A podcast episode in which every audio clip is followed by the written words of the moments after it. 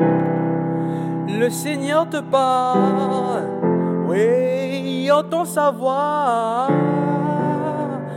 à travers la parole de ça.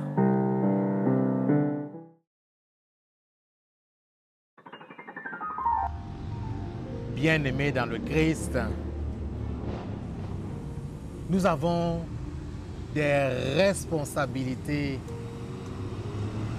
à l'égard de nos États et de nos gouvernements qui ont la charge de réguler le vivre ensemble. Mais notre loyauté envers Dieu se veut et devrait être indéfectible.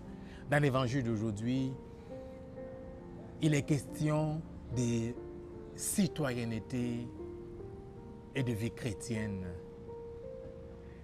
Les interlocuteurs du Christ ont l'impression ou donnent l'impression de bien le connaître. Oui, tu ne juges pas les gens sur les apparences. Tu aimes tout le monde. Tu te fais proche des gens. Sur, ce point, ils ont totalement raison. Mais ils essayent de le piéger.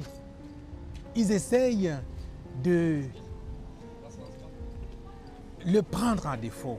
Mais comment il agit, comment, c'est quoi son attitude? Il n'essaye pas de faire comme eux. Par son geste, il nous interpelle, nous aujourd'hui en tant que chrétiens.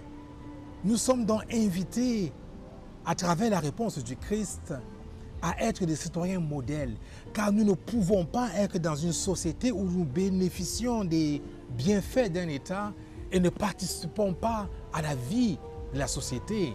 Nous avons cette responsabilité, bien aimée dans le Christ, d'être des modèles en tant que citoyens, d'être intégrés dans la vie sociale. Et c'est en étant intégrés, en œuvrant nous aussi, dans la vie politique, économique, à tous les plans, que nous pourrons, que nous pourrons alors annoncer l'évangile. Mais lorsque il y a une tension entre le profane et le spirituel, c'est notre loyauté envers Dieu qui doit primer. Rendre à César ce qui est à César et à Dieu ce qui est à Dieu. Amen.